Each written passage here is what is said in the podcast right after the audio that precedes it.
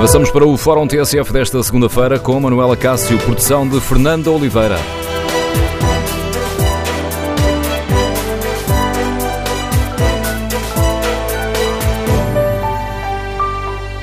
Bom dia. As propostas de alteração às leis laborais estão a dividir sindicatos e patrões, também a causar divisões entre os partidos que apoiam o governo. No Fórum TSF, eh, vamos debater as propostas que foram apresentadas pelo governo e queremos ouvir a sua opinião.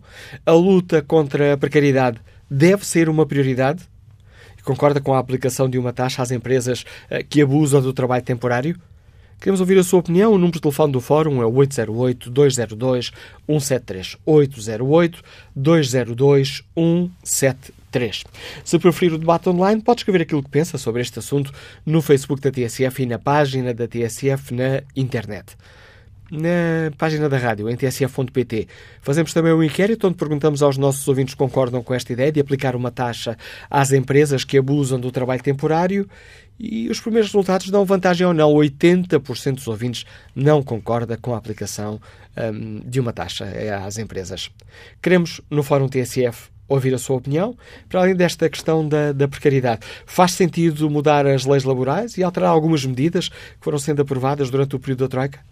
Compreende hum, aqueles que criticam esta estratégia do governo, dizendo que não faz sentido mexer na lei numa altura em que o desemprego está a diminuir? Queremos ouvir a sua opinião, as suas reflexões. O número de telefone do Fórum é 808-202-173. 808-202-173. As medidas do Governo foram apresentadas aos parceiros sociais na sexta-feira. O Ministro Vieira da Silva um, quer acabar com o banco de horas uh, individual foi uma das alterações que provocou maiores críticas por parte dos representantes das confederações patronais. Propôs ainda a criação da tal taxa para penalizar as empresas que abusam do trabalho temporário. Defendeu ainda a redução para dois anos da duração máxima dos eh, contratos a termo. O Governo espera terminar daqui a três meses as negociações com os parceiros sociais para estas eh, alterações à legislação laboral. Estas uh, propostas causaram algumas uh, divisões, nomeadamente nos partidos que apoiam o governo. Por exemplo, o Bloco de Esquerda aplaude estas medidas contra a precariedade e quer ver todo este pacote aprovado na Assembleia da República até ao verão. O Partido Comunista Português também exige o reforço do combate à precariedade, mas considera que esta ideia de aplicar uma taxa às empresas, na prática, só servirá para legalizar o abuso do trabalho temporário. Do lado do PSD, o Rio reagiu com estranheza à proposta do governo de aplicar uma taxa entre 1% e 2% às empresas um, que recorram de forma excessiva aos contratos um, a prazo. O líder do PSD diz mesmo que o governo não pode, uh, gabar-se de estar a, estarmos a assistir a uma redução do desemprego e depois querer alterar a legislação laboral que tem potenciado esses uh, resultados positivos. Queremos, no Fórum TSF, ouvir a sua opinião. Começamos por ir ao encontro do Ministro Vieira da Silva. Sr. Ministro, bom dia. Bem-vindo ao Fórum TSF. Perante as uh, reações críticas, eh, tanto da parte das confederações patronais, uh, que falam em propostas inoportunas que vão trazer novas dificuldades às empresas, também críticas uh, da CGTP, com o Arménio Carlos a dizer que o governo está, na prática, a salvar um modelo de baixos salários e trabalho precário. Acredita que ainda será possível alterar a lei durante esta sessão legislativa?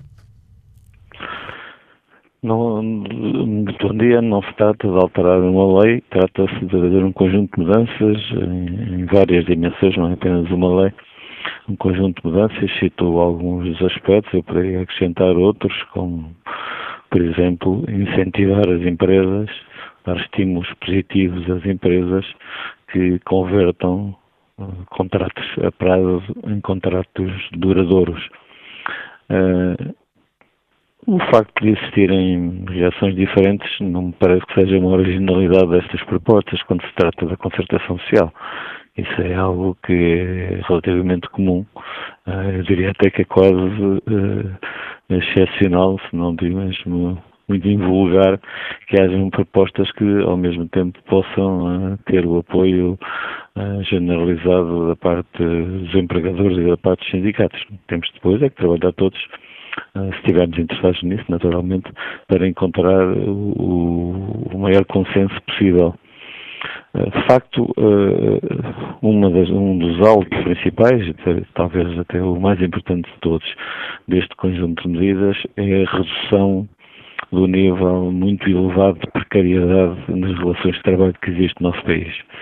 Ah, quem está a ouvir sabe do que é eu estou a falar, nem precisaria de desenvolver muito este tema, mas deixe-me só dar alguns números que são muito impressionantes. Ah, mais de um quarto dos contratos de trabalho que nós temos em Portugal são, são contratos a termo certo, ou seja, são contratos em que a pessoa, quando o celebra, celebra a contratação e o despedimento ao mesmo tempo.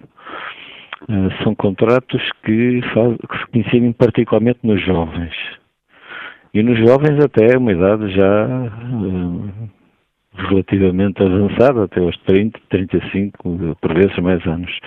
São contratos em que as pessoas têm menos incentivo por parte da empresa e do próprio trabalhador a qualificarem-se, a investir na formação profissional, a melhorar o seu desempenho, porque sabem que aquela relação vai terminar. São contratos onde as pessoas ganham menos do que ganham os outros trabalhadores uh, têm menos proteção social, porque muitas vezes não chegam a atingir sequer os patamares que lhes dão direito a um subsídio de desemprego. Esta é a situação que temos. E a pergunta que se tem que fazer a todos, nomeadamente os parceiros sociais, é se estão confortáveis com esta situação. Porque isso não deixa de ter impactos na vida de todos nós.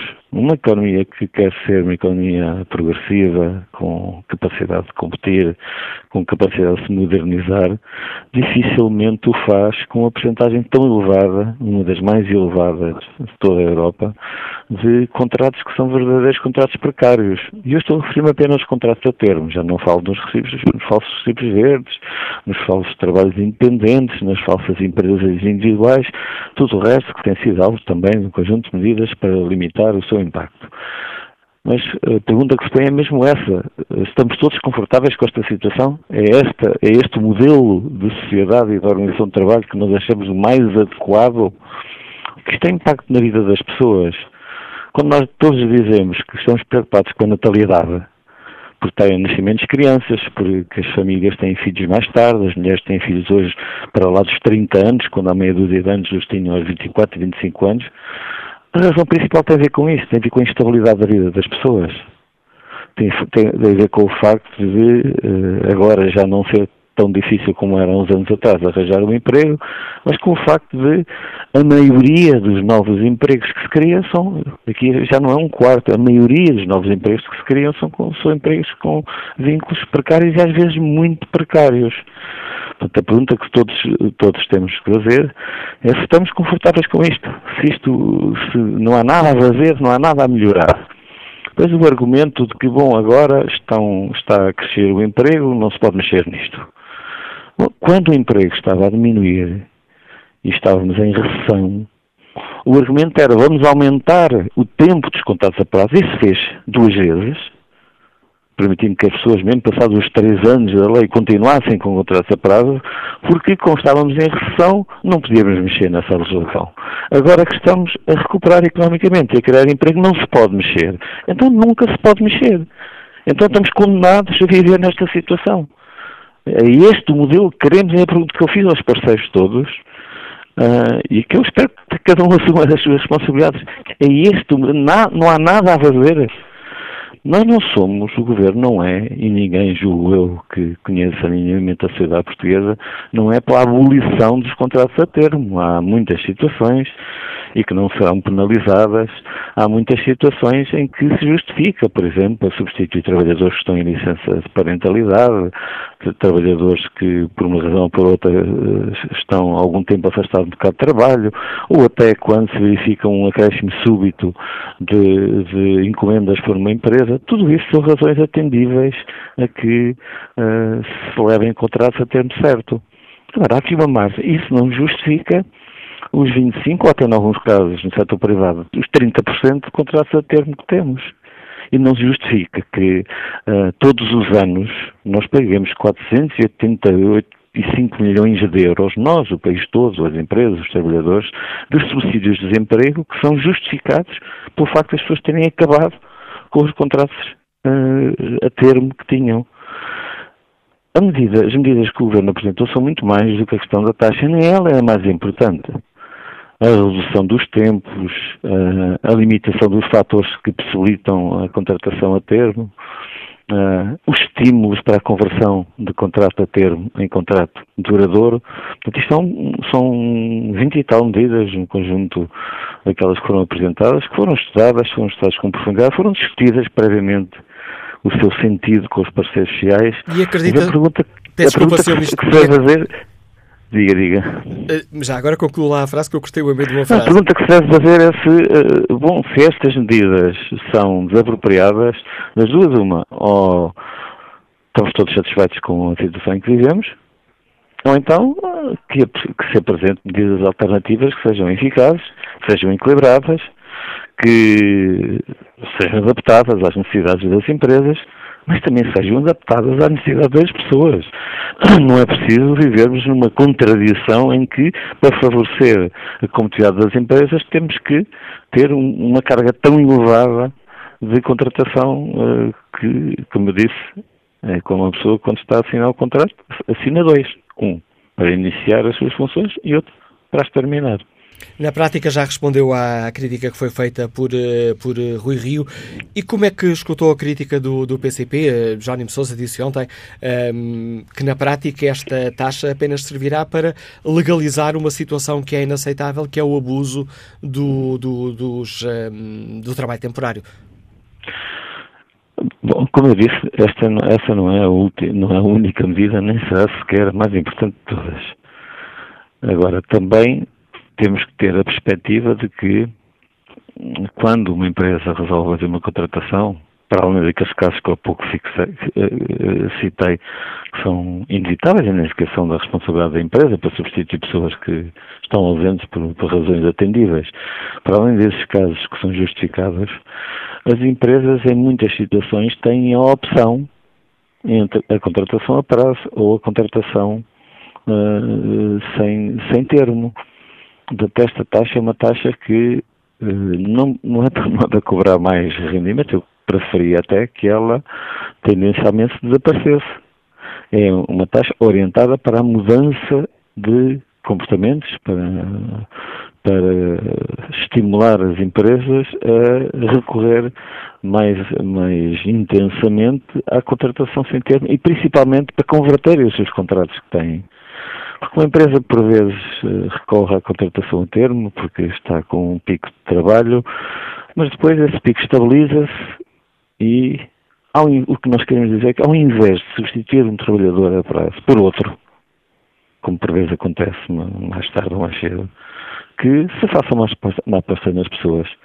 Nós precisamos disso porque o país está, é um país que está a envelhecer, é um país que está a ter cada vez um potencial menor de recursos humanos para as empresas. Portanto, precisamos ter uma política um pouco diferente, um pouco, uma, uma política que vá mais no sentido de valorizar estas relações contratuais mais duradouras. Uh, nós fizemos ao longo dos últimos anos muitas mudanças uh, para flexibilizar a legislação laboral para tornar menos uh, rígido a, rígida a contratação de pessoas mas infelizmente nada disso produziu melhoras significativas nesta relação de precariedade que se mantém em níveis muito altos. É certo que nos últimos anos uh, se tem mantido o equilíbrio, é verdade, em 2017, em termos líquidos, criaram-se muitos postos de trabalho sem termo, mas mantivemos um nível muito elevado de contratação precária, instável. Mais do que esta palavra precária, eu citaria esta, esta expressão da instabilidade. Uh, o Estado está a fazer o seu papel com a conversão de muitos milhares de postos de trabalho instáveis em relações permanentes. O que nós queremos é que uh, o setor privado também possa dar um contributo forte para que nos aproximemos daquilo que são os valores médios da União Europeia. Portanto, e que esta lei, as leis que agora propomos, possam ser reavaliadas daqui a três anos e verificar o seu impacto, verificar se, se, se continuam a ser necessárias, se, se deixaram de ser necessárias. Agora, nada a fazer ou uma lógica proibicionista que é irrealista, julgo que são duas opções que nos estão perante nós. Nós temos que fazer alguma coisa e deveríamos fazê-lo uh, com o maior consenso nacional possível. Portanto, não, uh, não fica preocupado com o alerta de que, na prática, uh, com esta lei as empresas podem, digamos assim, ou seja, têm uma salvaguarda legal para continuarem a cumprir uma, continuarem a, a aplicar uma legislação que, como o Sr. Ministro acabou de dizer, uma legislação não, começarem a manterem uma situação que é inaceitável. Bom, nós temos que distinguir duas coisas. Uma coisa são contratos temporários que fogem à lei, que não têm nenhuma justificação legal para ser feitos. E esses devem ser contrariados. Devem ser contrariados, devem ser combatidos. Vamos, também são medidas que estão previstas neste conjunto. Vamos reforçar os meios de fiscalização, vamos atuar diretamente junto às empresas para que elas sejam obrigadas, quando se trata de situações ilegais, converter uh, os contratos a termo em contratos sem termo. Agora, há uma outra margem, há uma outra que eu até arriscaria que é talvez a maioria, ou pelo menos metade dos contratos que temos, que não são ilegais. Não são em a melhor situação. Nós não estamos a legalizar o que é ilegal. Estamos a criar um estímulo, ou dois estímulos, com apoios à conversão e com penalização para quem está para além das médias, para que, dentro do espaço em que se admite a realização de contratos a prazo, eles possam ser escolhidos em menor grau. Portanto, não se trata de legalizar, legalizar, o que é legal. O que é ilegal continua a ser ilegal e mais. Foram, quando se diz que o tempo máximo é de 3 anos, passa para 2. Portanto, quem, quem, quem queira manter um contrato depois dos 2 anos, obviamente que está ilegal. Portanto, haverá aí uma alteração, que é uma alteração provocada pela lei. Mas volto a dizer, há muitas situações em que depende da opção do empregador se aquela aquela razão de sazonalidade ou de uh, brusco acréscimo de atividades justifica, uh, que permite que um, se escolha um contrato de trabalho sem ser a, a, a termo certo Há aqui uma dimensão, não do lado trabalhador, que esse, esse o trabalhador, uh, normalmente, a não ser que tiver, que seja uma pessoa com muitas qualificações e muito necessária, que tem um grande poder, uh, muita gente está à procura dele porque é, que é, que é pela dela, porque é um trabalhador essencial. A maior parte dos casos as pessoas têm que aceitar uh, as ofertas de trabalho que encontram. Portanto, não é do lado dos trabalhadores que disse uma liberdade de escolha, mas é do lado das empresas que, no campo da legalidade, há uma margem para escolher. Há uma margem para optar por estar sistematicamente a, recorrer a trabalho temporário, a recibos verdes ou a contratos a termo certo. E essa margem pode ser reduzida. Nós acreditamos que pode ser reduzida porque há empresas que o fazem. nem todas as empresas têm essas percentagens muito elevadas de trabalho a termo. Agora, também é verdade que há situações, estou a lembrar-me de situações na área do turismo, situações na área da agricultura, em que hum, as, alterações, as, as mudanças que são necessárias no volume de trabalho, imagina uma empresa da área da agricultura que trabalha, uh, que tem picos de atividade, porque é preciso fazer a colheita, é preciso fazer a apanha das uvas, ou os morangos, ou o que é que seja, ou é preciso. Uh, e isso uh, requer um, um, número muito maior de trabalhadores do que normalmente na vida diária dessa empresa não é necessário. E o Sr. Ministro. Peço desculpa. Ia perguntar se no, no âmbito das negociações no acordo social o Sr. Ministro admite, aqui o termo se calhar não é o mais correto, mas é o único que eu me lembro agora, uh, quase como moeda de troca para a aprovação de algumas destas medidas, uh, admite abrir a porta a um acordo mais vasto que abranja outras, uh, outras questões apresentadas eh, pelos representantes patronais?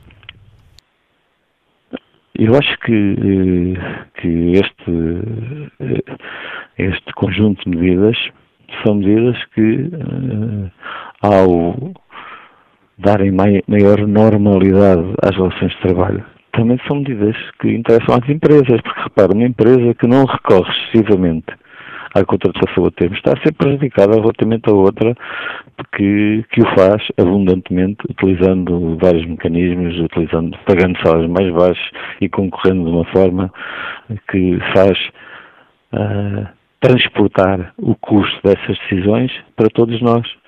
Uh, e para as empresas em particular, que são os que pagam as contribuições que vão depois suportar o, o, o, os subsídios de emprego. Uh, portanto, a visão de que isto é uma medida orientada contra as empresas é, a meu ver, uma visão limitada, muito redutora, porque a prazo toda a nossa economia irá beneficiar com relações mais estáveis. Há muita gente que nos está a ouvir que trabalha em empresas e sabe bem o que, é eu estou a dizer, que uh, não é bom para uh, um desenvolvimento empresarial haver um número elevado de pessoas que estão ali suspensas do que é que lhes vai acontecer daqui a três ou seis meses, se se decide ou não se decide que o seu contrato é, é renovado. Se tem ou não tem hipótese de passar para um contrato, aquilo que normalmente se chama para os quadros da empresa. Quem é que, não conhece situações dessas? Olha, na comunicação social, em muitos setores da atividade, em quase todos os setores da atividade, ou muitos setores da atividade, têm, vivem situações dessas. Uh, a questão é, é, escolher, é sermos capazes de escolher se estamos disponíveis para outras propostas de outras áreas que possam contribuir para um acordo mais alargado. O Governo está sempre disponível para, para propostas. O Governo acredita na concertação social, não, não já deu muitas provas disso uh, e, o, e, o, partido que é responsável uh, primeiro por, por, este governo tem também essa posição. Nós valorizamos o diálogo com os parceiros nós valorizamos principalmente, valorizamos o diálogo quando chegamos a acordo e quando não chegamos. Porque há sempre alguma coisa que, que, que se melhora quando ouvimos as partes, quando ouvimos os parceiros. Agora, que a inação não é aceitável e que medidas que forcem a realidade para além do que é a sua própria legalidade também não, também não são as mais adequadas, é uma convicção profunda que, que temos e continuaremos a trabalhar para melhorar um equilíbrio no nosso mercado de trabalho que, que ajuda as empresas a estarem adaptadas a uma economia que é cada vez mais exigente, mais flexível e por aí fora. Agora, a flexibilidade não tem que ir toda em cima dos mesmos, dos mais jovens, dos que têm menos poder reivindicativo, dos que têm menos capacidade de, de, de, negociar a sua posição.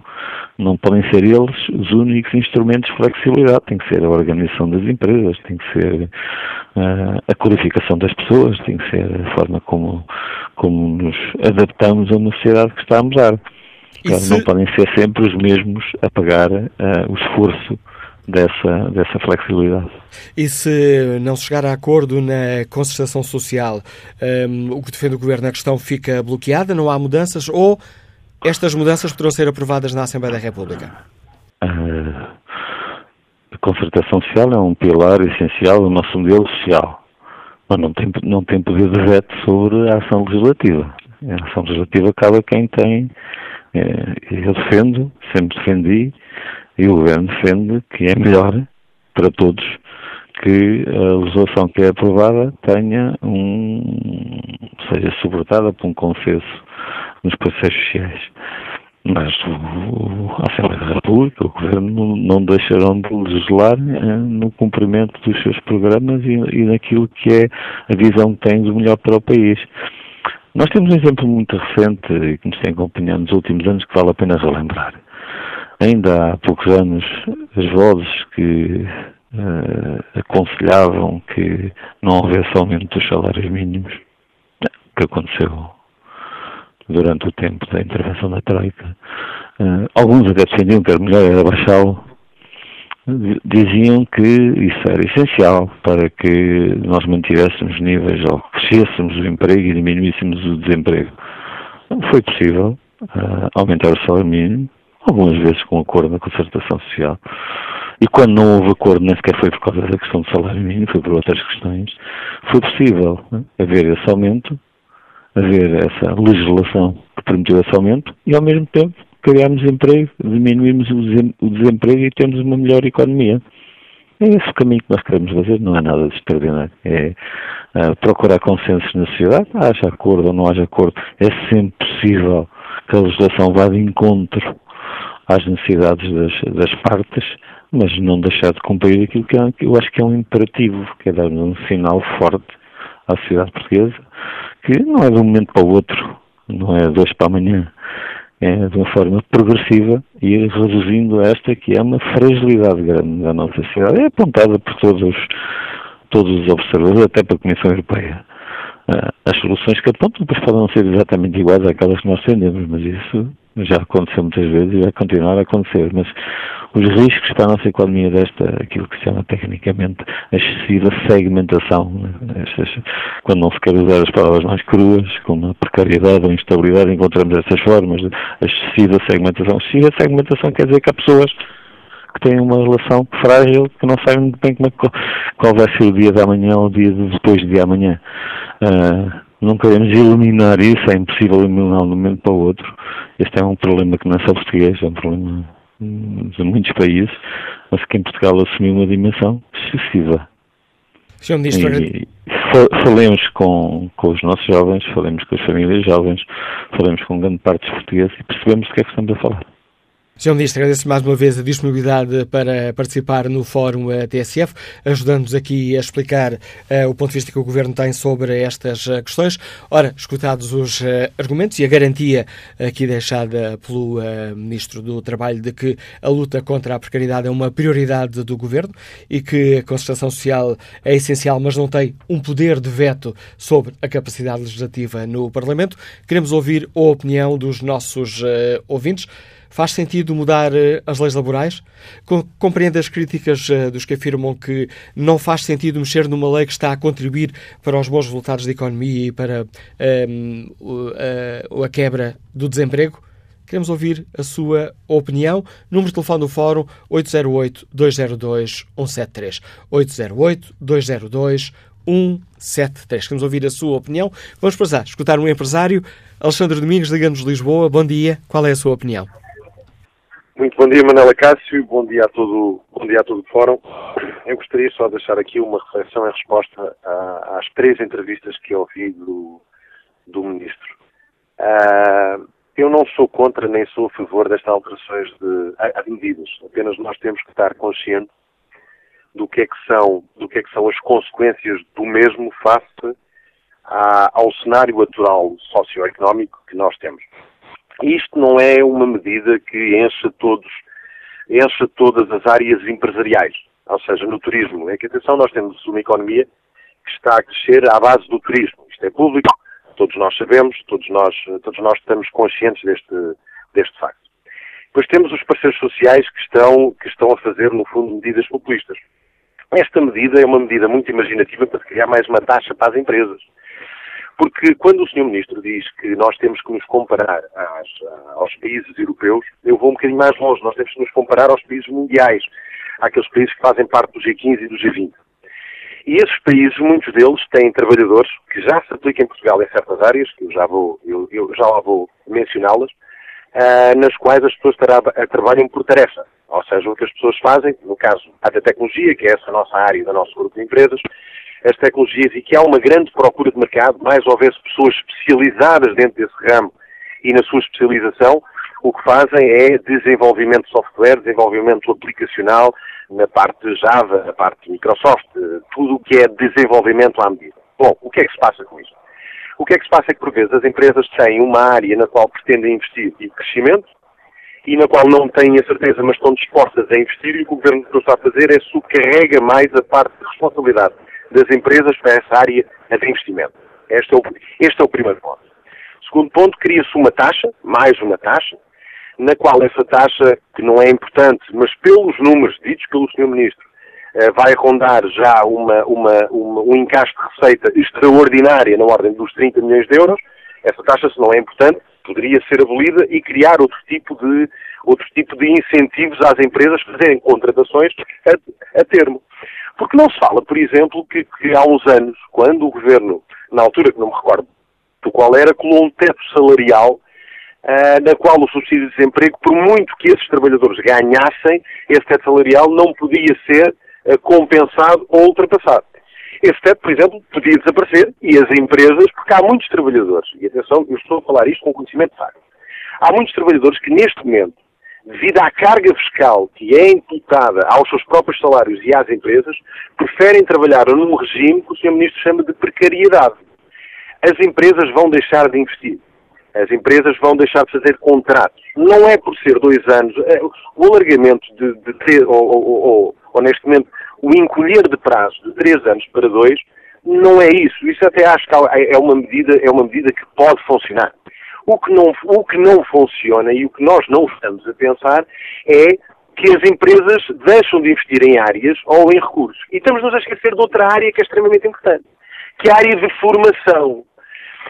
Há um estudo publicado, há um estudo publicado na América Latina que diz que os trabalhadores, depois de entrarem nos quadros de uma empresa, baixam o seu rendimento à ordem dos 30%. Isto é que nos dá que pensar que também em Portugal isso existe. Ou seja, a progressão de carreiras, o aumento de salário adquirido e etc., levam as pessoas a estar numa zona de conforto de efetividade. Nada na zona de conforto. Obrigado, Alexandre Domingos, pela participação neste Fórum TSF. Dados eh, que nos deixa este empresário, Alexandre Domingos, dados importantes para o debate que hoje fazemos também aqui no Fórum TSF e para o qual convido, antes de passar a palavra aos ouvintes que estão já em linha, para o qual convido também o António Costa, o diretor do uh, jornal online ECO. Bom dia, António. Como avalias esta intenção do Governo e estas uh, propostas concretas? Muito bom dia, Manel, e bom dia aos nossos ouvintes. Sublinho desde logo três notas da entrevista que fizeste, acabaste de fazer ao Ministro Vieira da Silva, que me parecem importantes, mas para as quais eu tiro conclusões diferentes das que o Sr. Ministro tira. Enfim, comecemos pela concertação social e pela afirmação do Ministério da Silva que preserva e que eh, valoriza muito a concertação social. Ora, sabemos neste quadro político eu diria que isso é quase uma falácia, porque, na verdade, este pacote que chega de lei laboral, em concreto este eh, que estamos aqui hoje eh, a falar, eh, já está mais do que negociado, sobretudo com o Bloco de Esquerda, com o PCP menos e percebeu-se a reação mais negativa uh, ou menos positiva do PCP, mas é um bloco e é um pacote legislativo de alterações às leis laborais que, à semelhança de outros, já estão negociados. E, portanto, a forma aqui não é indiferente. Acho que a concertação social neste quadro político perdeu muita força. Acho que a CIP tem de rever e tem que avaliar a sua própria posição, porque nos últimos dois ou três anos, enfim, com este governo em funções em particular, deixou de ter relevância como se percebe nas medidas do Orçamento de Estado, também nestas da, da, das leis laborais, e, não, e francamente não vejo como é que é possível alterar este, este, esta posição e esta relação de forças, porque é evidente que a CIP não vai para a rua fazer, fazer manifestações e, portanto, há aqui um bloqueio de, de, de, da parte da Confederação da Indústria que eh, eu acho que António Saraiva, o Presidente da CIP, deve, deve refletir. Depois, duas, duas, duas notas rápidas. Uma sobre um ponto de partida com o qual estamos todos de acordo, creio, que é bondoso, que é não queremos que exista uma, uma, uma economia e empresas assentes em, em, atividade precária. Eu estou a falar da precária, isto é, contratos a prazo legais, porque os outros têm que ser fiscalizados. Esses, esses eh, não é apenas uma questão de precariedade, é uma questão de ilegalidade. Não queremos isso. E o Ministro acrescenta: não queremos que essa precariedade ou essa flexibilidade, também lhe podemos chamar assim, eh, caia sobre os mesmos, nomeadamente sobre os jovens à procura de primeiro emprego. Ora, é aqui que começa a divergir do, do Ministro Vieira da Silva na, na, na, na forma e, e nas propostas que fez, porque Há 27 propostas, mas eu creio que há três particularmente importantes. A taxa de rotatividade para empresas que abusam dos contratos a prazo. Ora, eu gostava, eu, eu, eu confesso, e, e, não estou a ser irónico, não sei o que é, que é isso de abusar dos contratos a prazo. Os contratos a prazo são legais ou são ilegais. E se são ilegais, obviamente não deve a fiscalização deve, deve, digamos, investigar e penalizar as empresas que os utilizam. Portanto, o Governo tem, o governo tem explicado que, é, que isso pode ser, uh, o que é esse abuso significa que está acima da média do setor. Ora, mas há empresas e empresas. É, nem todas as empresas são iguais e, portanto, para mim, volto a dizer, eh, não é uma questão de abuso, é uma questão de legalidade. Se as empresas usam os contratos, se há empresas que usam os contratos a prazo acima do que é médio do setor, é porque precisam delas. Eu estou a partir do princípio de que usam porque precisam ir de forma legal e não de forma ilegal, e para isso é que há inspeção. Depois há a questão da limitação dos contratos a prazo a dois anos, eu, eu, eu creio que eh, mais do que a limitação dos contratos a prazo a dois anos, eh, eu acho que o ponto principal tem a ver com as condições para a aplicação desses contratos a prazo. E eu creio que, que essa, que essa eh, dimensão de, de limitação, de restrição, de menor flexibilidade à utilização de contratos a prazo, às condições em que as empresas podem usar contratos a prazo, mais do que até do que os dois anos, podem penalizar e, e colocam como risco precisamente penalizar aqueles que são, continuam a ser os mais penalizados, que são os jovens, nomeadamente à procura do primeiro emprego. Finalmente, uma terceira medida, que tem a ver com o banco de horas individual, que é obviamente uma medida que retira diria, sobretudo ideológica, muito negociada e percebe-se com o Bloco de Esquerda, e, e, este pacote, aliás, tem muito disso. Tem, surge num quadro político em que, negociado tudo o que já foi negociado nos últimos dois anos com o Bloco de Esquerda e com o PCP, surge como uma, uma das últimas ferramentas e uma das últimas negociações possíveis para o Governo, para o PS, manter o Bloco de Esquerda e o PCP, digamos, amarrados, se quiseres, ou, ou alinhados com esta posição. O Banco de Horas individual de facto retira para muitas empresas. Ele é mais usado do que, do que, do que se anda a dizer. Os estudos não são claros. Eu já vi estudos eh, do lado de confederações patronais, já vi estudos do lado de, de do, dos, do governo e dos sindicatos e os números não batem certo e, portanto, convém pô-los lá de lado a lado para verificar, afinal, onde é que está, onde é que está a razão. E eu não tenho, obviamente, condições uh, sequer técnicas para, para dizer está de um lado ou está do outro, mas, mas não é de todo uma, uma, um número e uma conclusão uh, estabilizado, quer do lado da Confederação Patronal, quer do lado das confederações uh, sindicais, mas retira objetivamente o, o, o que é uh, a flexibilidade para as empresas. Isto leva-me ao ponto que o Ministro foi dizendo que, e que fez questão de, de, perguntar, enfim, de forma retórica, obviamente, na entrevista que acabou de considerar a TSF, que é se queremos viver numa sociedade com contratos, com este peso dos contratos a prazo. Ora, para isso não é possível apenas, ou não é, não é o único caminho para diminuir esse peso, não é apenas tornar em decreto mais difícil os contratos a prazo, porque a realidade é que é, é que o Ministro poderia também ter proposto medidas para, digamos, retirar digamos, o, o, que se pode chamar, de uma forma mais grosseira, se quiseres, mais, mais direta, de direitos adquiridos, no, no que são os direitos enormes dos contratos sem termo. Ora, eu recordo que o ministro Mário Centeno, quando era apenas, apenas entre aspas, economista e, uh, e, membro, e quadro do Banco de Portugal, e ainda até no, no, naquele grupo dos 12 economistas que trabalharam para o PS, defendia uma, uma proposta que era do contrato único de trabalho, isto é, defendia menos precariedade ou uma, uma certa restrição aos contratos de trabalho, ao mesmo tempo que propunha uma, uma reavaliação do modelo tão rígido que existe hoje nos contratos sem termos. E esse, esse modelo do contrato único, apenas para os novos contratos de trabalho, poderia sim acabar com a segmentação, ou diminuir de forma muito significativa a segmentação do mercado de trabalho, porque a segmentação, ao contrário do que diz o Ministro, não é a segmentação de que se fala, não é apenas da precariedade, precariedade dos contratos a prazo, é também da rigidez dos contratos eh, eh, sem termo. E essa, essa, essa dualidade, essa segmentação entre uma realidade e outra, pode e deve ser diminuída de várias formas. Ora, o Ministro escolheu a forma ideologicamente uh, uh, que se percebe neste contexto de alinhamento com o Bloco e com o PC, mas contrário ao que são os, os, os, processos de mudança e de flexibilidade das economias tradicionais. Veja-se o que se está a fazer em França, por exemplo, agora com Macron, o que se fez na Alemanha já há muitos anos, mas, mas sobretudo olha para um lado e deixa estar tudo como está no outro. Eu acho que esse é talvez o pecado original destas propostas. E obrigado, António Costa, por nos ajudar a refletir sobre esta questão. A análise do diretor do jornal online ECO, enriquecendo também aqui o debate que fazemos, dando-nos uh, mais uh, dados para, para termos uma opinião informada sobre esta questão. Bom dia, António Oliveira, é motorista, liga-nos de Baião, bem-vindo ao Fórum e peço-lhe desculpa por estes longos minutos de espera. Muito bom dia, muito Manuel Cássio e muito obrigado pela oportunidade que vocês estão a dar e, e ora, essa desculpa nunca se pede. Com respeito aqui ao Poder do Trabalho, eh, havia ser este governo, havia ser mais rígido, porque assim, eh, há empresas que faz pouco dos trabalhadores, não é? Porque eh, eh, eu em 2015 estou com o mesmo ordenado eh, com 650 euros e uma hora, a primeira hora a receber 37,5%, eh, que é uma coisa, uma coisa incrível, não é? Porque não tem, não tem significados sobre esse, os jornais que nós ganhamos, o consumo, como é que o consumo está, não é?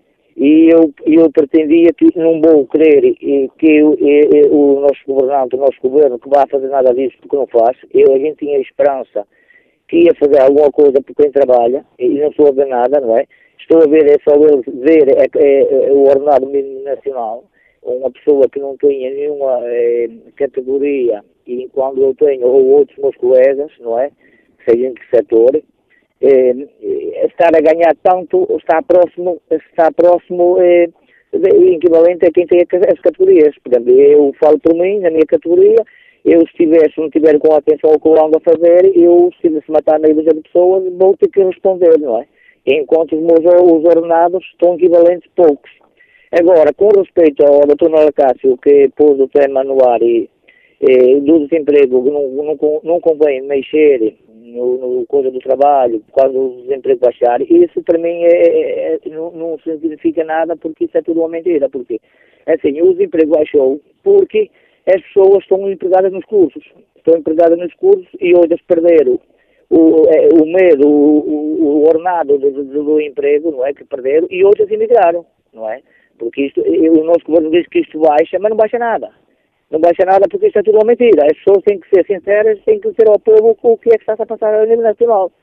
Era só isso que eu tinha que fazer para dizer ao Dr. Manuel Cássio, continue com o vosso programa, que é uma rádio que, que uma linha dada voz ao povo, e, e com, com respeito àquele tema que o Dr. Manuel Cássio, que é que a rádio havia ter que fazer mais, que eu, eu estou sempre a ouvir a vossa rádio, a vossa rádio, que também se calhar não há possibilidades, não há verbas para vocês andar, vocês haviam correr o, o, país todo, haviam correr Portugal todo, do norte ao sul. E fica esta, também... fica esta proposta, António Silva, obrigado pela sua participação, testemunho deste motorista que nos liga de Baião, estamos mesmo mesmo a terminar a primeira parte do Fórum ATSF, vamos ouvir a sua opinião uh, sobre estas propostas de alteração a alguns pontos da lei laboral, tendo aqui como objetivo principal reduzir a precariedade, queremos ouvir a sua opinião, o número de telefone do Fórum é o 808 202 173 808 202 173. Retomamos o debate a seguir às notícias das 11.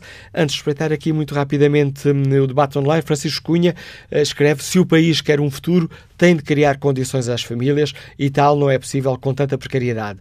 O facto de Portugal ser um dos países mais envelhecidos mais evidencia o quanto o patronato domina e pauta o seu egóico e diário de precariedade, seja qual for o governo a dirigir. Até quando? Pergunta Francisco Cunha. Quanto ao inquérito que está na página da TSF Internet, mudou o sentido de voto. 52% dos ouvintes respondem sim à pergunta se concordam ou não com a aplicação de uma taxa às empresas que abusam do trabalho temporário.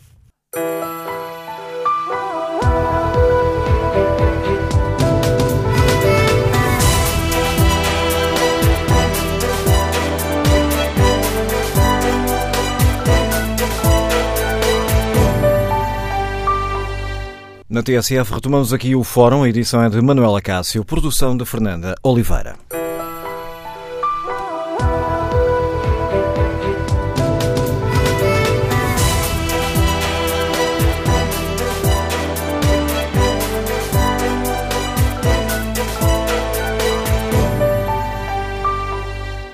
Retomamos o fórum TSF, onde batemos as propostas eh, de alteração às leis eh, laborais, que estão a dividir sindicatos e patrões, também a causar algumas divisões entre os partidos que apoiam o governo. E perguntamos aos nossos ouvintes eh, como é que olham para estas propostas. A luta contra a precariedade deve ser uma prioridade do governo? Faz sentido esta medida de aplicar uma taxa às empresas que abusam do trabalho temporário? Retomamos o debate com a opinião dos nossos ouvintes. Bom dia, Engenheiro José Moura, Liga-nos Lisboa. Qual é a sua opinião? Muito bom dia. Uh, faz todo o sentido aplicar uma taxa às empresas que abusam do trabalho temporário. Uh, infelizmente, há outro tipo de abuso que também uh, existe e que não está a ser abrangido por esta legislação, que é o que diz respeito às chamadas empresas de outsourcing. As empresas de outsourcing configuram um tipo parte delas, não digo que seja absolutamente todas, todas as situações, mas aquelas empresas que não têm nenhuma uh, tecnologia, nenhuma, nenhum know-how nas áreas das, para as quais estão a concorrer como outsourcing e que se limitam a, a ter uma empresa uh, a ter uma, uma atividade de seleção de pessoas para depois uh, alugar essas pessoas a outras empresas uh, configura uma situação completamente anómala. O outsourcing aqui não tem o mínimo sentido. Por outro lado, parte dessas empresas, e portanto não está a ser tocado este assunto, que é muitíssimo importante para muitos jovens que estão a trabalhar nessa situação, além disso, configura outro tipo de situações que são as seguintes. Fazem um contrato com as pessoas com base, eh, digamos, num ordenado relativamente baixo e depois compensam o, o restante ordenado com eh, ajudas de custo, eh, deslocações, etc. Eh, eh, empréstimo de automóvel, todo um outro género de situações. Na altura em que a empresa que realmente a, que é o trabalho cessa essa atividade, o trabalhador fica a receber apenas o seu salário de base, digamos.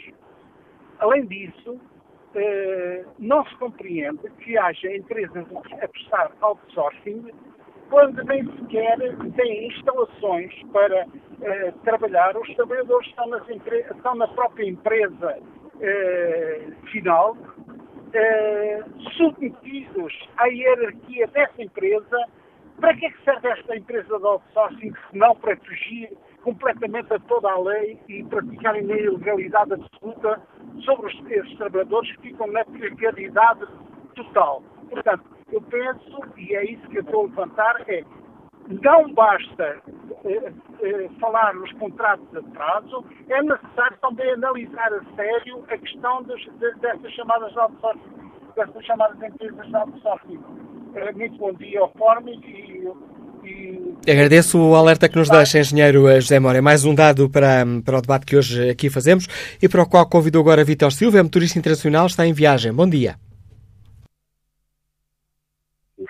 Olha, aquilo que o engenheiro acabou agora de falar sobre a situação das pessoas descontarem uma parte grande do salário em, em de custo, isso acontece connosco, porque mais de metade do nosso salário é pago em ajudas de custo. Pois isso implica que o Estado perde, nós perdemos e quem fica beneficiado são as empresas. Quanto aos trabalhadores a, a, trabalho, trabalho por contrato, eu achava uma ideia que fosse mais caro. Que o trabalhador contratasse, quanto menos tempo de contrato fosse mais curto, mais fosse o salário, mais elevado. Porque eu tenho casos em que já me aconteceu a mim, como estava a contrato, e exigi meus direitos, porque trabalhava, trabalhava de noite e não, e não pagava para ir noturno, bastou exigir os meus direitos, mas a tarde acabou logo. Portanto, os contratos também servem para as pessoas não estarem, estarem caladinhas, não exigirem os seus direitos, e é para isto também servem os contratos. As empresas abusam, eh, abusam quase todas desta da situação dos contratos. Era só isto. Muito bom dia e obrigado. Bom dia, Vitor Silva. Volto a espreitar aqui o debate online. João Samar escreve uh, que tem que entender que se vão penalizar as empresas que utilizam este tipo de contratos, isso pode implicar uma descida de contratações. Mas depois pergunta João Samarques, mas quando o próprio Estado fomenta a precariedade, por que razão irá obrigar os privados a pagar essa taxa? Fernando Simões escreve que a luta contra a precariedade deve ser prioridade primeira e de empenhamento profundo do Governo, pois tem implicações estruturais a todos os níveis no país. Sem salários decentes e estabilidade de emprego, quem arrisca ter filhos? Pergunta Fernando Simões. Qual a implicação desse facto com as taxas de natalidade, com as quais, hipocritamente, todos dizem estar preocupados? Por essas e por outras, tem impacto na economia do país, no aumento da produtividade e na garantia de um país com futuro que não corra o risco de morrer de exaustão e de velhice. Haja bom senso de políticos, de políticas e dos eh, parceiros uh, sociais. Bom dia, Sra. Deputada Clara Marques Mendes, bem-vinda ao Fórum TSF. Gostava que me explicasse de uma forma sintética aos nossos ouvintes que avaliação global faz o PSD das propostas apresentadas pelo Governo nesta área da legislação laboral. Muito bom dia, bom dia a todos os ouvintes dizer o seguinte, antes de mais, daquelas medidas que, que não, não vamos pronunciar em concreto sobre as medidas, porque o, o, o detalhe não o conhecemos, mas dizer o seguinte relativamente uh, a este momento. Uh, o PSD, como já teve a oportunidade de dizer, acha que este não nos parece um momento para fazer alterações à legislação laboral, e explico porquê, porque a legislação laboral tem manifestado ser, ter conseguido aumentar o emprego e diminuir o desemprego, e, portanto, parece-nos que aquilo que está correto na legislação laboral não deve ser alterado. Por outro lado, entendemos que a ser efetuadas alterações à, à, à, matéria laboral, elas devem ser feitas em concertação social, mas num verdadeiro consenso com os parceiros sociais e não por pressão de parceiros de coligação, que nos parece que é aquilo que está a acontecer eh, neste momento. Quanto a, a, como disse, portanto, não pronunciar sobre as medidas em concreto, mas dizer que, de facto, há aqui uma questão que merece uma especial atenção, que é a questão da precariedade. O PSD tem vindo a dizer que a matéria da precariedade carece de uma estratégia, o combate à precariedade, mas o Governo não nos parece preocupado com uma questão que nos parece também essencial, que é a fiscalização. Aliás, alguns ouvintes também já o referiram, que é a questão da fiscalização de incumprimentos da lei. E, portanto, nós entendemos que mais do que estar a fazer alterações à lei é reforçar a ACT, dar condições, verdadeiras condições autoridade para as condições de trabalho, para fiscalizar, porque muitas das situações de precariedade resultam precisamente de incumprimento da lei. E quando assim é, não se deve alterar a lei, deve-se fazer cumprir a lei. Esta, esta é, uma, é uma questão que foi também já, já referida pelo líder do, eh, do PSD, esta questão da precariedade, salientando que esta lei tem contribuído uh, para o descimento do, do, desemprego. É uma análise empírica ou está baseada em estudos científicos? Uh, os dados falam por si. Os dados que temos conhecimento, os dados recentes falam por si, portanto, já desde de 2013, finais de 2013, que tem vindo a, a verificar-se um comportamento diferente do que se verificava anteriormente no que diz respeito ao emprego e desemprego, ou seja, o emprego tem vindo a aumentar e o desemprego tem vindo a diminuir. E, naturalmente, que uma das reformas que foi efetuada eh, eh, foi a reforma à legislação laboral, que é uma reforma estrutural, e que esses dados, nós consideramos que esses dados, e consideramos pelos factos que vemos, pelos dados do emprego e os dados do desemprego. E, portanto, este não nos parece um momento, sendo que está a correr bem, não nos parece momento para alterar. E até porque as alterações e o facto do governo estar com esta matéria em cima da mesa resulta claramente das pressões dos seus parceiros de coligação. Obrigado, Sr. Deputada Clara Marco Mendes, por uh, explicar aos ouvintes da TSF a crítica de fundo que o PSD eh, coloca a estas uh, propostas do Governo. Vamos agora ao encontro de Ricardo Nunes, é bombeiro, Liga-nos Lisboa. Bom dia.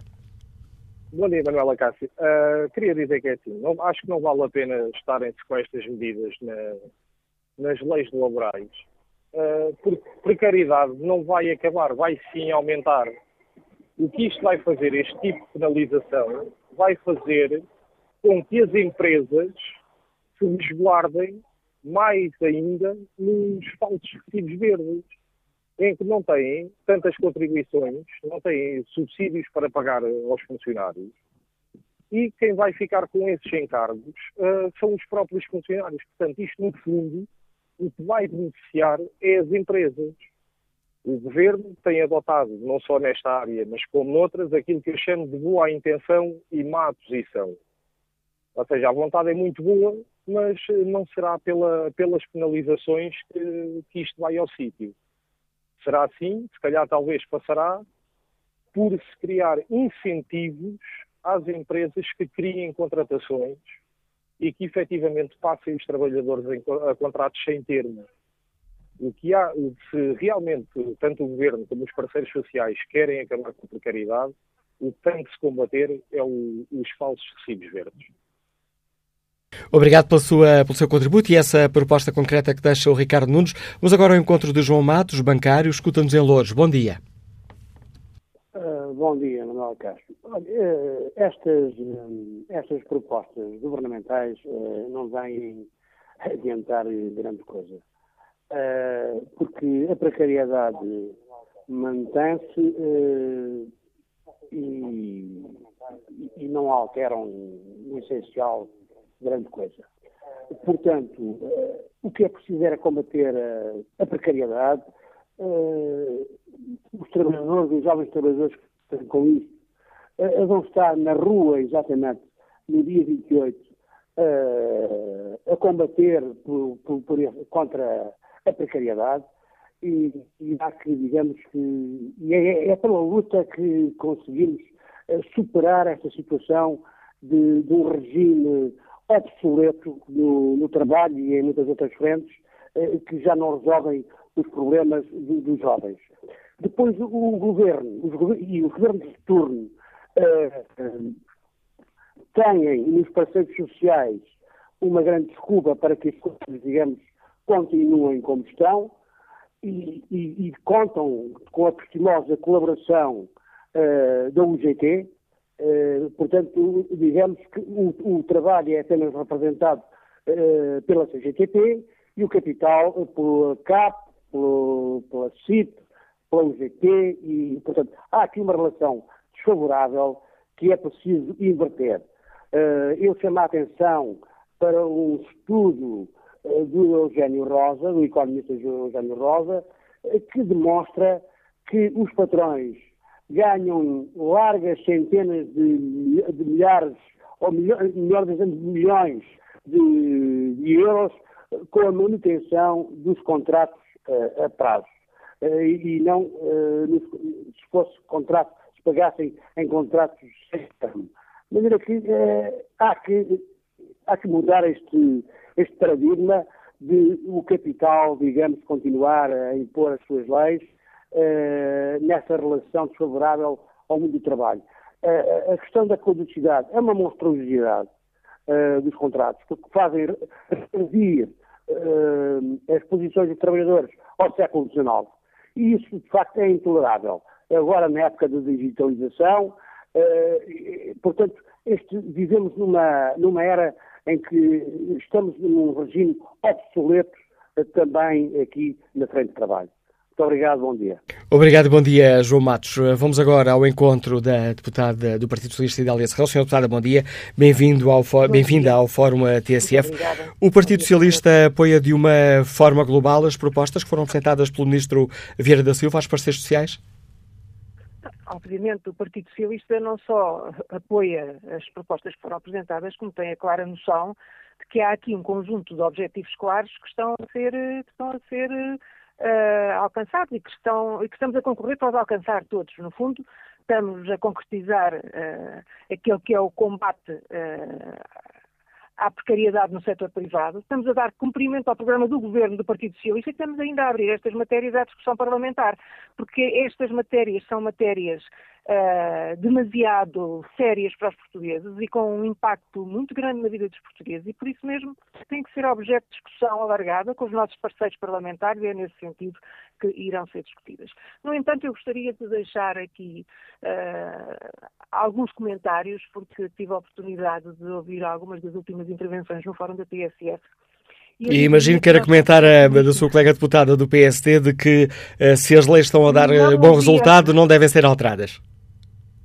Uh, eu não ouvi essa, essa declaração da minha colega do PSD. No entanto, deixe-me deixe partilhar consigo este, este raciocínio. Nós somos pessimista por, pessimistas por natureza. Eu, eu lembro que quando o governo do Partido Socialista propôs e efetivou o aumento do salário mínimo, grande, uh, o grande comentário inicial que se ouvia é que isso não ia, por um lado, não ia servir de nada, porque uh, ia levar a economia para o fundo, ia levar as empresas para o fundo. De facto, isto veio contrariar exatamente aquilo que se dizia. Quando, neste momento, se, eu não ouvi, mas o Manuel Cássio diz-me que a minha colega do PSD veio dizer que, uh, que enfim, de uma forma geral, contrariar ou ir co contra aquilo que está feito em matéria de legislação, de legislação, laboral, vem trazer instabilidade às empresas, eu diria que uh, nós temos que ter aqui muito bom senso e temos que continuar uh, a promover não só uh, os direitos dos trabalhadores e maiores condições e melhores condições de estabilidade para os trabalhadores portugueses, como temos que continuar a, a, promover uh, mecanismos que, nomeadamente mecanismos de arbitragem, para que haja um, equilíbrio entre as partes. Eu acho que nós temos, obviamente, que atender àqueles que são os interesses das, das empresas e da, da, da, economia, mas não devemos, de modo nenhum, esquecer que uh, devemos continuar a aprofundar e a melhorar as condições laborais dos, dos, portugueses. Nós, neste, nestes dois últimos anos, temos assistido a uma trajetória de recuperação recuperada do mercado de trabalho português.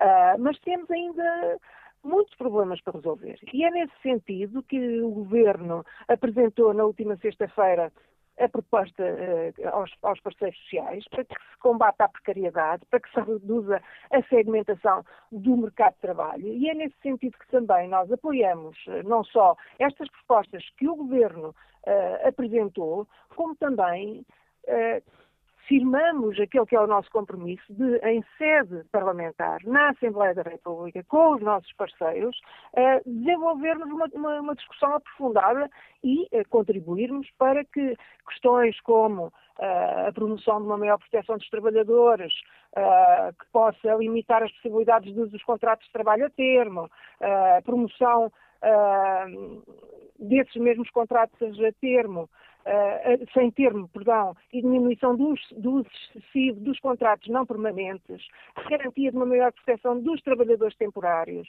Uh, inclusive a, a, promoção da desmaterialização dos contratos individuais de trabalho e a simplificação dos processos uh, são, são compromissos que nós, que nós uh, assumimos também. E, inclusivamente, aquela que é uma, uma proposta tem falado nos últimos dias, depois do, do, Governo fazer a apresentação aos parceiros sociais, que é a criação da taxa de, de, de rotatividade, que possa, de certa forma, penalizar as empresas que queiram uh, contratar. Uh, contratar exclusivamente eh, a termo é, são matérias que eu acho que devem, devem ser desenvolvidas e que nós, eh, no Grupo Parlamentar do Partido Socialista, temos, uh, temos toda a disponibilidade para fazer esta discussão e para encontrarmos um ponto de equilíbrio e para fazermos as alterações necessárias a que possa ser encontrado um ponto de equilíbrio que, por um lado, salvaguarde os direitos dos trabalhadores, por outro lado, continua a apostar nas nossas, na, na nossa economia, no crescimento da economia economia e na, na, na sustentabilidade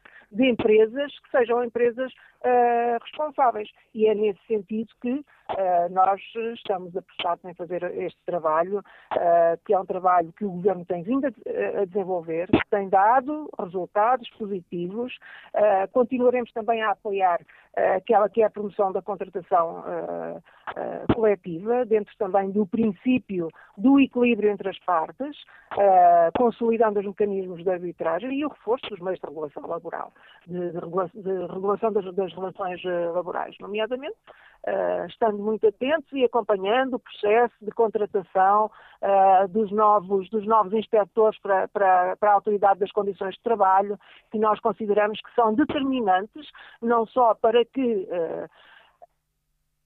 ao mesmo tempo que são uh, que forem feitas estas alterações às leis do trabalho, nós possamos ter a garantia de que elas são aplicadas com justiça e uh, defendendo os direitos de todas as partes. No fundo é essa a nossa, é essa a nossa, a nossa disponibilidade. E obrigado, este senhor... compromisso com, com, com, o Governo, mas também com os nossos parceiros de coligação, com os quais iremos desenvolver esta discussão para que uh, possamos apresentar as matérias laborais.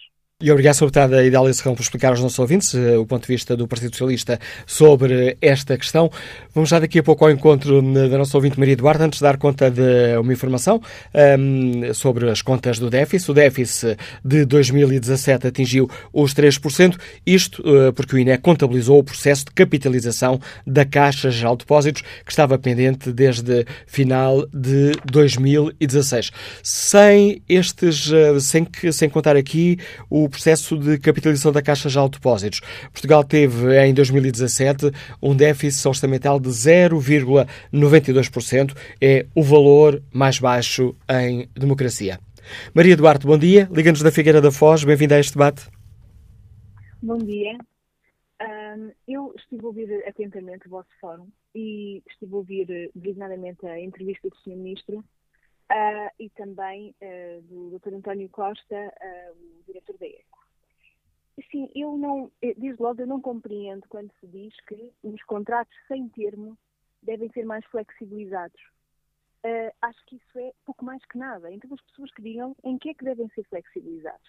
Um contrato sem termo, por definição, não tem um prazo e, portanto, termina ou por causas naturais ou por causas objetivas, ou então com justa causa, como deve ser, portanto, causas subjetivas como se sabe, inclusive, eh, desde a Troika, que tem sido diminuído muito, em larga escala, as indemnizações que são devidas em caso, inclusive, de despedimento ilícito ou de extinção do posto de trabalho ou de despedimento coletivo e de maneira que é cada vez mais difícil ouvir jargões deste género, de que os contratos sem termo devem ser flexibilizados, sem que as pessoas digam em que é afinal colocar-lhes um termo?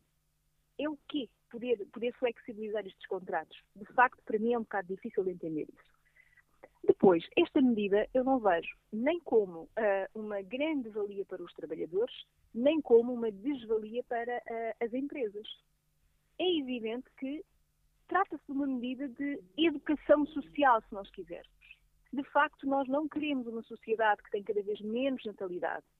Os trabalhadores contratados a prazo têm imensa dificuldade no acesso ao crédito, têm dificuldade até em celebrar contratos de arrendamento, porque os senhorios querem saber qual é que é o vínculo laboral que aquele trabalhador tem.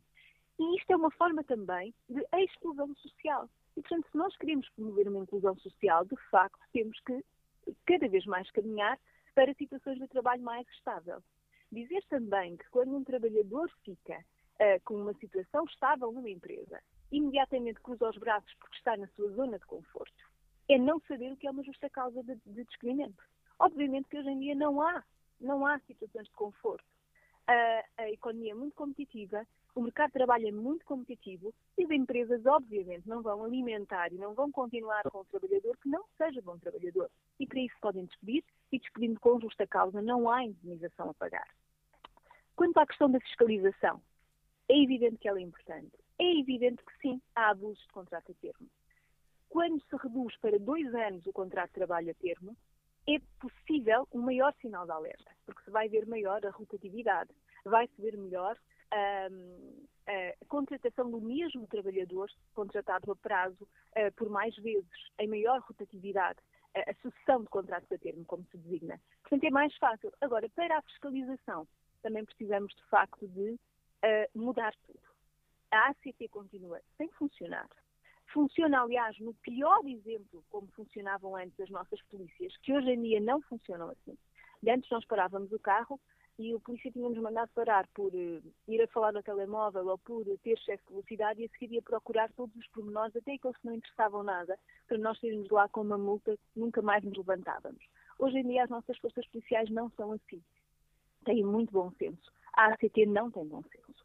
A ACT aquilo que faz neste momento é o fácil, que é pegar uh, na situação uh, tributária das empresas e dos trabalhadores e quem uh, tiver descontos apenas para uma empresa, mas for um prestador de serviço, já é um falso recibo verde e, portanto, primeiro acusa-se a empresa que se defenda. E isto é uma profunda mentira. Portanto, há de facto situações que são de prestação de serviços e, no entanto, em que se presta recibos a uma única entidade. Agora, fiscalizar contratos a termo, fiscalizar de facto, não. Se for no papelzinho, está lá ou não está, começou no dia seguinte, não começou, isto a ACT faz. Agora, fiscalizar de facto, não faz. Uh, só mais um pormenor. Uh, o engenheiro Moura, que falou no vosso fórum, falou de uma situação muito importante, aqui o nosso Estado os nossos tribunais, inclusive, e, claro, a ACT, com todo o seu beneplácito, fecha claramente os olhos, que é a situação de outsourcing, que é a situação de empresas de prestação de serviços. E estas empresas, nós vimos, inclusive, grandes grupos, seja bancários, seja na área do papel e da celulose, que criam as suas próprias empresas, que começaram por ser de trabalho temporário, agora já não são, são de prestações de serviços, que inclusive fica mais barato, e criam as suas próprias empresas com um único fito, não incluir estes trabalhadores nos seus quadros, incluindo-os nos quadros desta sua empresa de prestação de serviços, só prestam serviços ao seu grupo, mas, no entanto, o que é que eles têm?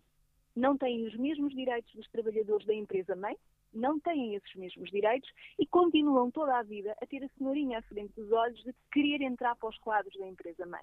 E então estão numa empresa de prestação de serviços em que obviamente não têm os mesmos direitos, têm sempre esta pressão de se não se portarem bem, não vão entrar para os quadros da empresa. E as empresas claramente não estão há anos, quer os bancos, quer as empresas de celulose e papel, a contratar pessoas para a empresa mãe. Só contratam para estas empresas. Um, era o meu contributo Obrigada. Agradeço o seu contributo, contributo da advogada Maria Duarte, nos liga da Figueira da Foz. Volto a espreitar aqui o debate eh, online. Fernando Santos escreve que é urgente pensar no futuro deste país e, para tal, é obrigatório mudar as políticas do presente e combater a precariedade. Como podem os jovens de hoje pensar em constituir família se a maior parte tem contratos de trabalho a termo certo em média um prazo de seis meses, eh, que podem ou não ser renovados. Qual o banco que empresta dinheiro para os jovens comprarem casa com este tipo de contratos? Como podem os jovens de hoje ter filhos para assegurarem o futuro eh, deste país se olharmos só uh, no presente e não arrepiarmos caminho, dando condições à geração de hoje, à geração de hoje, escreve o Fernando Santos, portanto, se não arrepiarmos caminho, dando condições à geração de hoje, temo pelo futuro deste país daqui a 30 ou 40 anos. Quanto ao inquérito que está na página da TSF na internet, no arranque do fórum não levava larga vantagem, tinha mais de 80%. Espreitar agora como está o debate. Bom, há uma inversão uh, completa de, do sentido de votos dos nossos ouvintes. Perguntamos se concordam com a aplicação de uma taxa às empresas que abusam do trabalho temporário. 61% dos ouvintes responde que sim.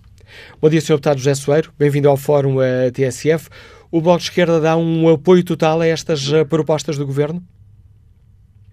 Bom, há algumas das propostas que o Governo apresentou que resultam de uma negociação que foi feita com o Bloco de Esquerda e, de um, e que, aliás, já eram públicas há mais de um ano, foram divulgadas há um ano no âmbito do, do, relatório do grupo de trabalho que fizemos de combate à precariedade e, portanto, as matérias que se prendem com a limitação dos contratos uh, a prazo, com a limitação em termos dos motivos que podem fundamentá-los, com a limitação em termos do seu, do, da sua duração, com a impossibilitação de que eh, a contratação coletiva possa alargar os motivos que fundamentam os contratos a prazo. Enfim, todas essas matérias de combate à precariedade, elas eh, resultam de uma negociação que foi feita connosco e, portanto, evidentemente, nós subscrevemos. Aliás, nós, eh, a questão que se coloca é eh, quando é que elas vão efetivamente ser concretizadas, porque há muito tempo que elas já estavam consensualizadas e outras medidas já fazem parte do programa de governo que resultou dos acordos que foram feitos à esquerda, eh, nomeadamente as que se prendem com o fim de banco de horas individual ou com a taxa de rotatividade, que aliás também nos congratulamos por ao fim de tantas hesitações o governo ter eh, apresentado uma taxa de rotatividade sem que isso fosse com a contrapartida que nós rejeitávamos de uma diminuição da contribuição patronal para a Segurança Social no caso dos contratos sem termo.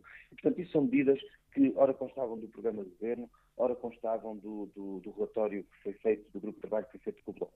Agora, há outras matérias que eh, estão claramente aquém do razoável. Tudo o que diz respeito à contratação coletiva continua a estar, do nosso ponto de vista, muito aquém daquilo que é preciso fazer e mesmo alguns dos aspectos que são apresentados é preciso concretizar.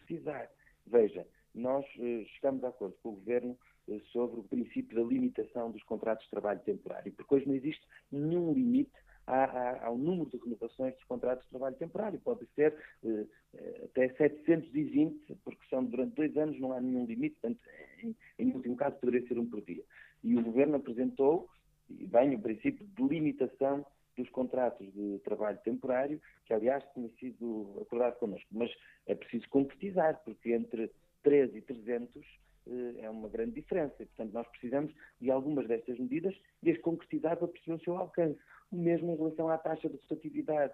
Nós somos a favor de que se penalize as empresas que tenham um excesso de rotatividade. Mas é preciso saber, por exemplo, qual é o valor da taxa para se, perceber qual é o verdadeiro efeito de dissuasão que uma medida destas pode ter. E por isso o desafio que nós fazemos é basicamente que o Governo transforme estas propostas numa proposta de lei seja entregue ao Parlamento, que comecemos a fazer esta discussão no Parlamento eh, o quanto antes, que possamos concluir este debate até ao verão, ou seja, até ao fim desta sessão legislativa, e que seja no âmbito da maioria parlamentar que se acorda eh, a forma de concretizar estas medidas. E depois o que entendemos é que há um conjunto de outras medidas que não constam desta proposta, mas que fazem parte do que nós consideramos que são os desafios desta legislatura. Desde logo, não só as questões da contratação coletiva, do princípio de tratamento mais favorável, da questão da caducidade, mas também outras matérias que foram eh, mecanismos de, de embaraçamento do, do, despedimento ou de eh, diminuição do rendimento de, de, de, quem vive do seu trabalho, como, por exemplo, a diminuição para metade das compensações por, por capacidade, das indenizações por despedimento, quer dizer, tudo isso são outras matérias que não constam desta proposta, mas que nós entendemos que interpelam esta maioria. Como é que o Bloco de Esquerda reage à crítica que foi feita ontem pelo líder do Partido Comunista Português de que, na prática, esta taxa aplicada às empresas só servirá para, eh, digamos assim, para legalizar uma situação que não seria aceitável, que é o abuso do uh, trabalho temporário? Do trabalho temporário, que a taxa de atividade não se aplica ao trabalho temporário, é para os contratos Ao abuso do trabalho temporário. Não, em relação ao abuso do trabalho temporário, não há nenhuma taxa que esteja proposta. Em relação ao abuso do trabalho temporário, o que existe é a, a revisão das limitações ao número de renovações e hoje na lei não existe nenhuma limitação, e, portanto, introduzir limitações é um princípio correto. Podemos... Então, permita-me, uh, peço desculpa por estar a interromper, mas permita-me, ainda bem que me chamou a atenção, utilizar aqui o termo correto. Uma nova taxa para uh, as empresas que, a partir do próximo ano, contratem mais a termo certo do que a maioria do seu setor. Sim, sim, sim. Sobre a taxa de rotatividade, eu, eu discordo dessa crítica, dessa interpretação. Porque uh, o que torna legal ou ilegal é saber se os fundamentos que existem na lei estão a ser utilizados a existência de uma taxa de rotatividade não muda esses fundamentos. Isto é, um contrato a termo que esteja a ser utilizado para preencher uma função permanente é sempre ilegal em qualquer circunstância. E isso, é, é, isso tem que ser combatido por uma fiscalização do trabalho capaz de garantir que a lei está a ser respeitada. Mas a, a, a diminuição dos contratos a prazo faz também pela, por apertar os fundamentos que permitem um contrato a prazo. Um contrato a prazo deve ser para uma situação excepcional, para a substituição de um trabalhador que está por licença, quando a empresa tem um pico extraordinário de atividade. Para isso pode haver um contrato a prazo. Não pode haver um contrato a prazo para funções permanentes. E a lei hoje permite que exista um contrato a prazo para funções permanentes, por exemplo, em três situações que se pretende eliminar quando esteja em causa um trabalhador jovem à procura de primeiro emprego, um desempregado de longa duração, quando esteja em causa, em causa o início da atividade, a lei diz que mesmo para funções permanentes pode haver um contrato a prazo. E isso, do nosso ponto de vista, não pode acontecer e por isso é que, eh, justamente, esses foram alguns dos aspectos que, que resultam dessa, dessa negociação que tivemos com o Governo. É preciso eliminar esses fundamentos eh, do, do, contrato a prazo. O contrato a prazo deve ser para situações excepcionais, eh, que são aquelas que, que enunciei. Agora, outra coisa é a taxa de rotatividade. A taxa de rotatividade não passa, não passa a tornar legal aquilo que seja ilegal, que não tenha enquadramento na lei. E, portanto, isso tem que se combater com a ACT. A taxa de rotatividade é para empresas que tenham uma grande discrepância entre o número de, entre o número de, de, de emprego, entre o emprego que criam e o número de contratos associados a esse emprego. E, portanto, se tiver um efeito eh, dissuasor do recurso a esse instrumento, se permitir também reforçar a segurança social e, portanto, também reforçar a própria capacidade de responder a um, a um custo que está a ser imputado à segurança social relativo aos contratos de prazo, que tem a ver com o, o, a proteção do desemprego. Porque o que as empresas fazem é eh, imputar à segurança social os custos sociais das suas estratégias de rotatividade. Isso é errado e, portanto, se tiver esse efeito dissuasor, nós entendemos que é uma medida eh, positiva, estamos dispostos a negociá-la. Nós pusemos sempre uma condição, que é a taxa de rotatividade tem que ser uma penalização às empresas, não pode ser uma, uma espécie de toma lá da casa, eh, reduz-se a contribuição patronal no caso dos contratos sem termo e aumenta-se no caso dos contratos a termo. Nós isso rejeitamos.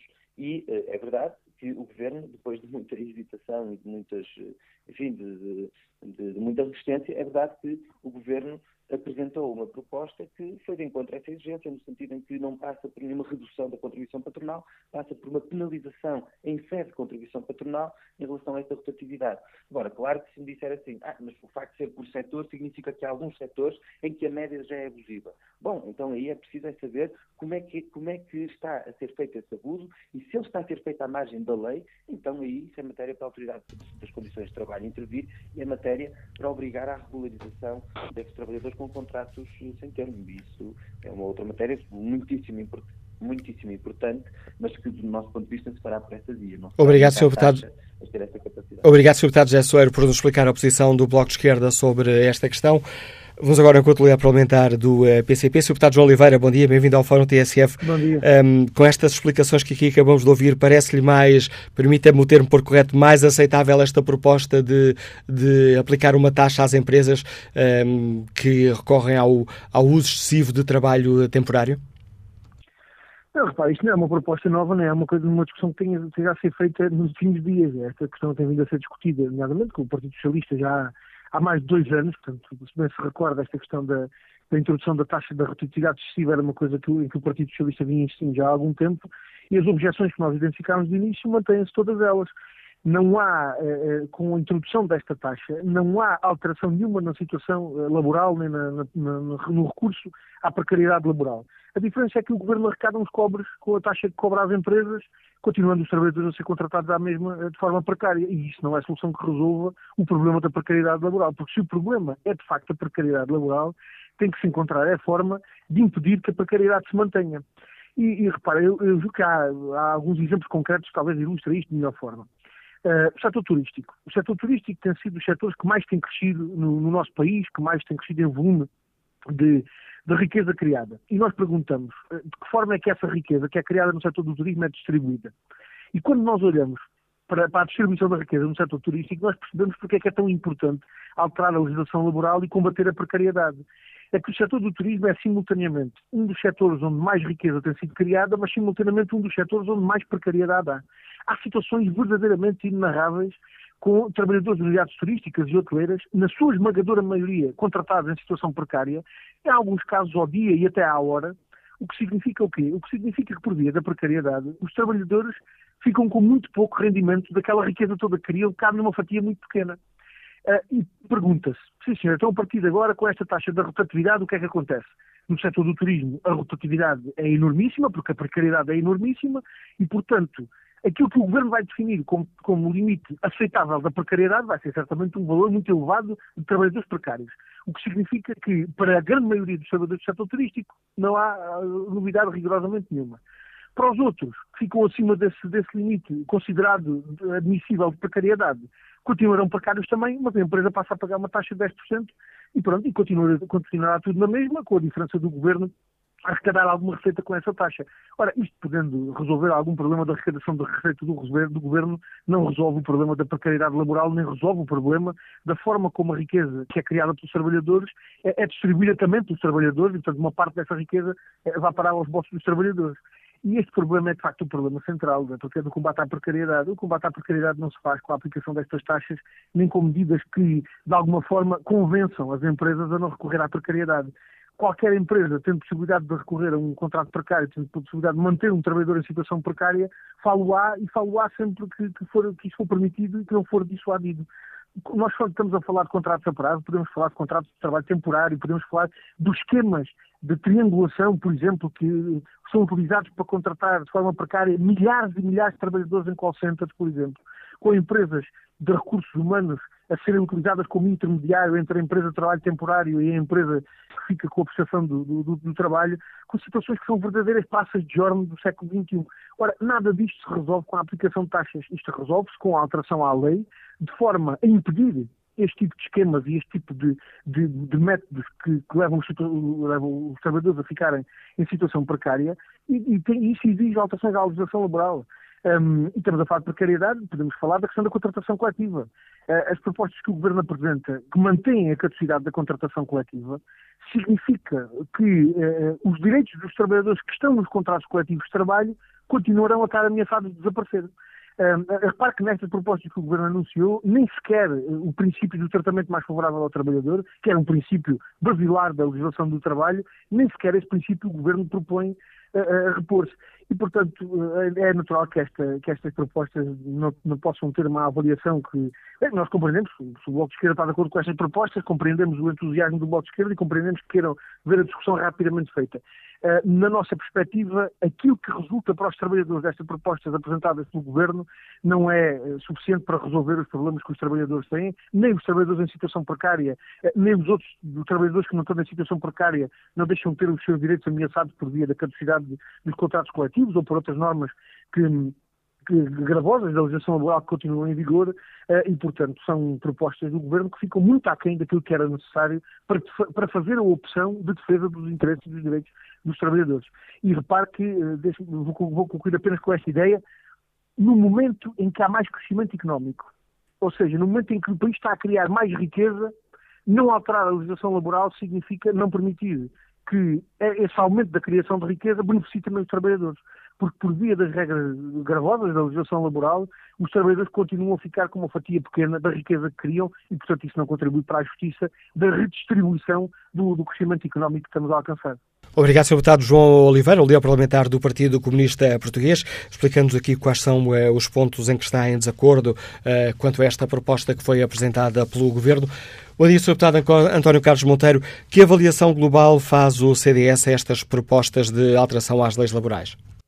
Muito bom dia ao Fórum. Uh, antes de mais, a questão fundamental, quando falamos em matérias de legislação laboral, é termos presente que quem cria os empregos são as empresas a economia, é o crescimento económico, não são nem os políticos, nem os sindicatos. E há ainda hoje no país algum problema com o desemprego jovem, com os empregados de longa duração. Mas a verdade é que a atual legislação tem permitido a criação de muitos e muitos empregos que permitiram aos portugueses deixarem de estar na situação de desempregados, que é o maior drama que pode existir para quem tem que sustentar a sua família. E olhando para aquilo que foi a natureza dos vínculos criados ao longo do último ano, 2017, aquilo que nós vimos é que cerca de 80% já são contratos sem termo. Ou seja, eh, esta legislação eh, laboral que está em vigor e aquilo que potenciou também no crescimento económico, não foi apenas isso, como é óbvio, não é só a legislação laboral, mas a legislação laboral fez com que cerca de 80% dos contratos celebrados em 2017 fossem contratos sem termo. E, portanto, esta legislação permite a criação de vínculos permanentes e, ao mesmo tempo, a diminuição do desemprego. E, portanto, quando se ouve falar em mudar esta legislação, a legislação laboral, é preciso perceber eh, mudar em que sentido e que efeitos irá ter. Nós ainda temos muito pouca informação na Assembleia da República sobre aquilo que estará em cima da mesa, nomeadamente com a questão da criação da taxa. Mas há um ponto que para nós é fundamental. É que quer em 2009, quer em 2013, quando foram feitas as revisões ao Código de Trabalho, foi alcançado um acordo em concertação social entre o governo, as entidades patronais e pelo menos uma central sindical, até porque a CGTP, que é outra central sindical, já sabemos que nunca assina acordos. E, portanto, aí eh, põe-se de fora, põe-se à margem sempre qualquer acordo. E aquilo que é o desafio que eu acho que o governo tem, eh, antes de tudo mais, é de sabermos se vai conseguir encontrar um acordo na concertação social ou não. Porque qual é que é o problema? O problema é que em 2017 Uh, aliás, para uh, o salário mínimo em 2017 foi celebrado um acordo em concertação social entre o Governo, uh, a UGT e, os, e, as, e, as, associações patronais. E o que é que aconteceu? O Governo incumpriu a sua parte no acordo da concertação social.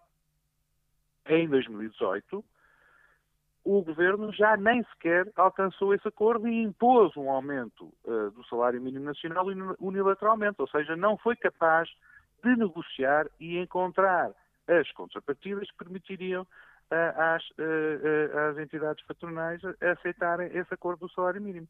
Portanto, a questão aqui é percebermos se o governo vai conseguir chegar a esse acordo ou não. E se o se Governo. Peço desculpa, Sr. Deputado, estamos já aqui muito em cima do fim do, do, do Fórum TSF de hoje. Mas logo na abertura do, do programa, o Ministro Vieira da Silva disse-nos que a Constituição Social eh, para o Governo é essencial, mas não tem poder de veto sobre a capacidade legislativa da Assembleia da República. Para o CDS-PP é aceitável que, não existindo um acordo na Constituição Social, estas alterações sejam aprovadas no Parlamento? Aquilo que eu lhe tenho a dizer é o seguinte, é que não existindo este acordo na Constituição Social, fere, fere aquilo que sejam as iniciativas que vão ser tomadas pelo Governo junto ao Parlamento. Porque é óbvio que, eh, não havendo esse mesmo acordo, uh, significa que o Governo não foi capaz de envolver todos aqueles que são importantes na criação do emprego, que são o, o, o, as entidades patronais. E essa falha é uma falha que carecerá de ser analisada e escrutinada e que, evidentemente, que será uma falha naquilo que são as capacidades de negociação do Governo. E, portanto, a, a, a constatação é importante e é importante perceber se entre estar ao lado dos seus parceiros do Governo ou estar ao lado do país, de que lado é que o Governo prefere estar. E essa é, se quisermos, a, a tensão que se sente neste momento entre os partidos que eh, compõem a atual maioria, eh, em que eh, eh, sabemos que foram assumidos compromissos para que este governo derrubasse o governo que lá estava e passasse a assumir a, a, a pasta governativa e esses compromissos precisamos de avaliar se não estão a pôr em causa aquilo que são os interesses do país, nomeadamente os interesses das pessoas, que é terem mais emprego e mais emprego de qualidade. E aquilo que nós verificamos repetindo aquilo que já tinha dito, é que a atual legislação tem permitido a criação desse mesmo emprego. Se aquilo que nós temos é também uma, uma subida de, de, parada nessa mesma discussão, até porque se aproxima o 1 de maio e os parceiros à esquerda procuram uh, uh, invocar ganhos de causa pelo facto de estarem a suportar esta atual solução governativa, uh, se, se, ficar o governo refém desses mesmos parceiros de esquerda e não tendo em conta aquilo que são os interesses da economia, os interesses da criação do emprego, é óbvio que eh, terá um, uma, uma, uma, avaliação negativa da nossa parte.